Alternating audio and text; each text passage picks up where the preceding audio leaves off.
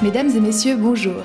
Bienvenue dans l'émission Le travail à travers les âges. Cette émission a pour thème l'artisanat dans l'Antiquité. Un reporter a visité pour nous les quatre grandes civilisations antiques, à savoir les Égyptiens, les Grecs, les Romains et les Celtes. Il a choisi de nous raconter comment travaillent ces hommes et ces femmes artisans. Constatant que toutes ces civilisations savent travailler le bois, l'argile ou encore les métaux, il a sélectionné pour nous des particularités artisanales de chaque civilisation. Retrouvons notre reporter qui se trouve sur les bords du Nil. Ici, on connaît le travail des artisans grâce aux objets, peintures et sculptures qu'on retrouve dans les tombeaux ou les pyramides. Les artisans sont riches, surtout s'ils travaillent pour le pharaon. Dans les ateliers d'artisans, je n'ai pas rencontré d'esclaves. Je longe le Nil et je vois des hippopotames. Ça me rappelle qu'hier, j'ai pu visiter un atelier d'objets fait grâce à l'ivoire de ces animaux. Des manches de couteaux, des statuettes, des accessoires de maquillage, des épingles à cheveux ou des peignes. J'ai interrogé le patron d'un atelier qui exploite le papyrus. C'est une plante qui pousse très bien au bord du Nil. Bonjour monsieur. Que font vos hommes sur les rives du Nil bah, il, s'occupe de ramasser le papyrus, de le couper et de l'écorcer. C'est un travail dangereux. Il faut se déplacer dans la boue des marais et on se fait attaquer par des crocodiles, des cobras ou des hippopotames. Et dans votre atelier, que font vos ouvriers Avec l'écorce du papyrus, ils fabriquent des sandales, des nattes, des paniers ou des cordes. La pulpe des tiges sert à faire des papiers. Merci beaucoup pour ces précisions. Passons maintenant à la civilisation grecque.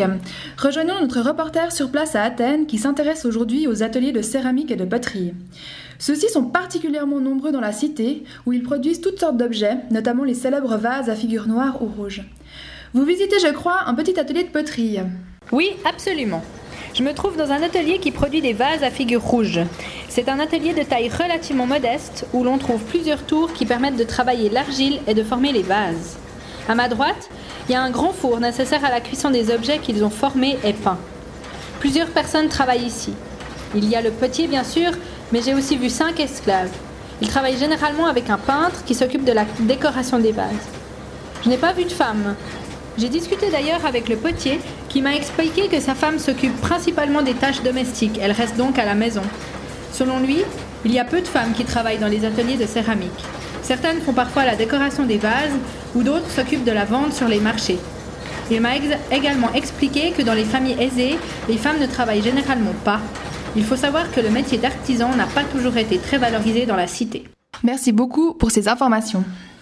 Découvrons maintenant l'artisanat de la civilisation romaine. Notre reporter se trouve dans une maison de Rome. Il interroge un homme en train de poser des sortes de petites pierres sur le sol. Monsieur, qu'est-ce que vous êtes en train de faire là? Je fais une mosaïque. C'est un assemblage de petits morceaux de pierre et de marbre que je colle sur le sol pour composer un motif. Et vous travaillez avec qui? Moi, je suis un esclave. Je travaille seul maintenant. Mais des fois, mon maître travaille aussi avec moi. Les femmes ne euh, travaillent pas avec nous, elles, elles vendent les produits ou elles restent à la maison. J'ai aussi remarqué des objets particuliers que nous n'avons pas encore vus chez les Égyptiens ou les Grecs. J'ai vu des gobelets, des coupes en verre par exemple. De quelle manière sont-ils fabriqués, monsieur? Ils sont en verre soufflé. C'est plus simple de fabriquer des objets comme ça. Euh, depuis qu'on utilise cette technique, on peut en produire plus et les, les gens nous en achètent plus. Merci beaucoup. Nous terminons notre voyage chez les Celtes pour tenter d'en savoir plus sur leur artisanat. Nous sommes donc en direct de Bibracte, place fortifiée de l'Est de la France, avec notre reporter. Cette civilisation est peu connue. Pour quel travail les Celtes sont-ils réputés? En me promenant dans les rues de Bibracte, j'ai constaté que certaines activités sont très spécifiques à cette population. Par exemple, euh, le premier artisan que j'ai vu, c'est l'orfèvre qui était en, en, train de fabriquer un torque en or. C'est un collier ras du cou et il le faisait pour la femme du chef de la ville.